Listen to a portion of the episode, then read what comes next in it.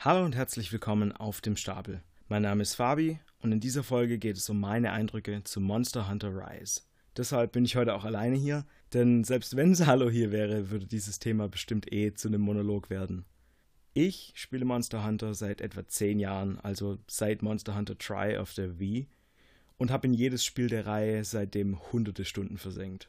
Fangen wir mal bei den Basics an. Monster Hunter ist ein Action-Rollenspiel aus dem Hause Capcom und äh, wie der Name schon sehr plakativ sagt, geht es um das Jagen von großen und kleinen Monstern, die oft ähm, an Dinosaurier, Drachen und andere große Tiere angelehnt sind. Monster Hunter als Reihe gibt es schon eine ganze Weile. Von der PlayStation 2 über die PSP, die Wii und den Nintendo 3DS. Aber die Spiele waren immer relativ schwer zugänglich für Einsteiger.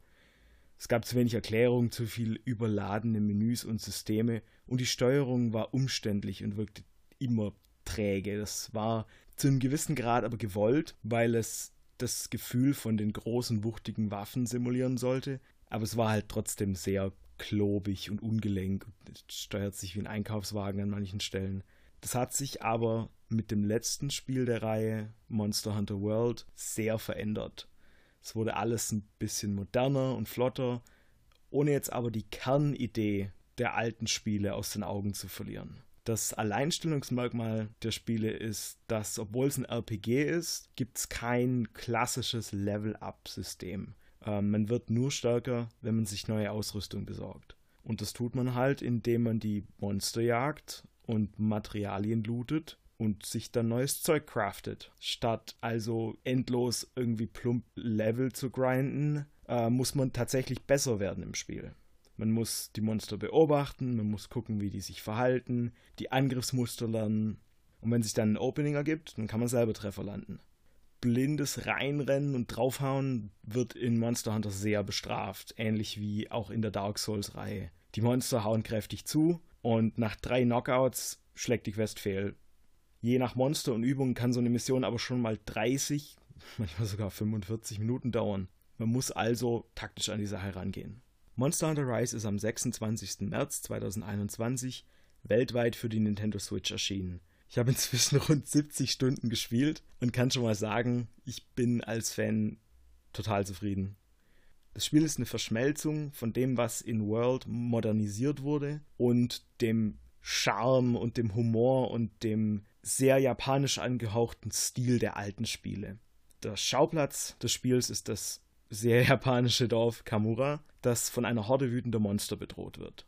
Und die Aufgabe der Jäger und Jägerinnen ist es, das Dorf zu beschützen und herauszufinden, was der Grund für die Rampage und auf Deutsch heißt es, glaube ich, Randale ist. Im Dorf selber kauft man ein, schmiedet Ausrüstung, redet mit den Bewohnern und was ich da direkt ganz arg schön fand, sind die ganzen Kleinigkeiten, die da passieren. Viele kleine Geschichten und Ereignisse und, und Animationen, die im Dorf einfach so nebenher passieren. Und das macht das Ganze einfach super lebendig. Charaktere, die haben immer was zu erzählen über ihren Alltag, über die Sachen, die in der Story passieren, die interagieren auch miteinander. Und es gibt viele kleine Sachen, die passieren, die man vielleicht gar nicht so schnell bemerkt, wenn man nicht wirklich mal länger hinschaut. Und, und das habe ich immer gerne gemacht, weil das Spiel einfach eins der hübschesten auf der ganzen Switch-Plattform ist. Ich würde sogar subjektiv sagen, es ist hübscher als Monster Hunter World, weil klar, das hat die stärkere Hardware von PlayStation 4 und Xbox, aber Rise hat meiner Meinung nach das schönere Weltdesign.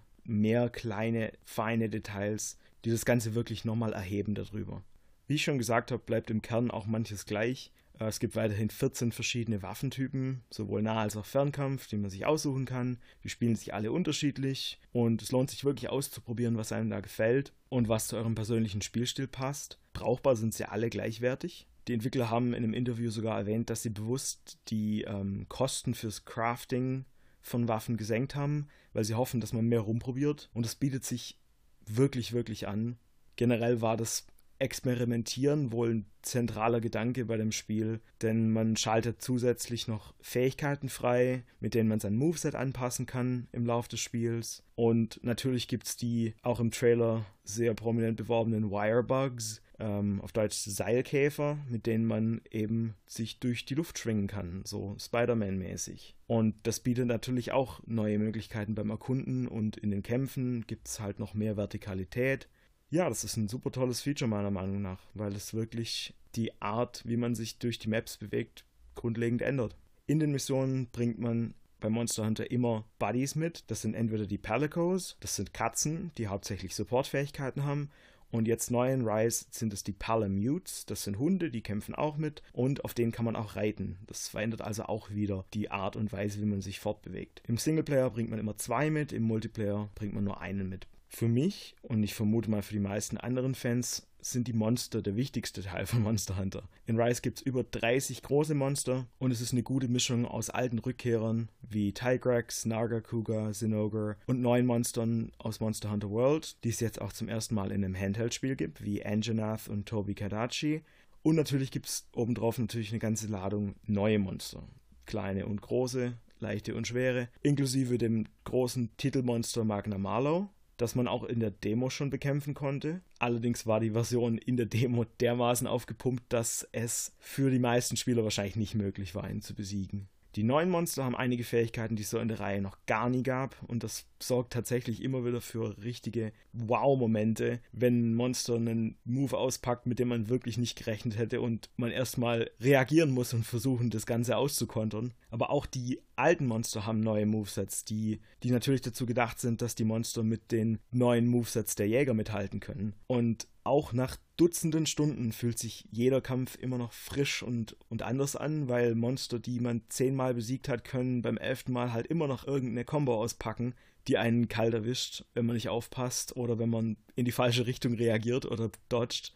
Die Singleplayer-Missionen sind ein guter Einstieg für Neulinge, weil sie nicht zu schwer sind. So richtig, richtig Knackig wird es dann erst in den späteren Missionen, die für den Multiplayer gedacht sind. Und zusätzlich zu den typischen Jagden kommt in Rise jetzt noch die Rampage-Missionen hinzu. Die sind quasi eine Mischung aus Tower Defense mit strategisch platzierten Geschützen und Blockaden und den klassischen Kämpfen gegen die Monster da tauchen dann mehrere große Monster in Wellen auf und die muss man daran hindern, das Tor zum Dorf zu durchbrechen. Später kommen dann noch die Apex-Monster hinzu. Das sind stärkere Versionen von gewissen Monstern und die sind quasi der Superboss in den Rampage-Missionen. Alleine wird so eine Rampage-Mission manchmal ein bisschen hektisch, aber zusammen mit anderen Spielern und Spielerinnen, besonders wenn man sich absprechen kann, was im Spiel nicht möglich ist, man braucht einen externen Voice-Chat, ist es auf jeden Fall eine gute Abwechslung von den typischen Missionen.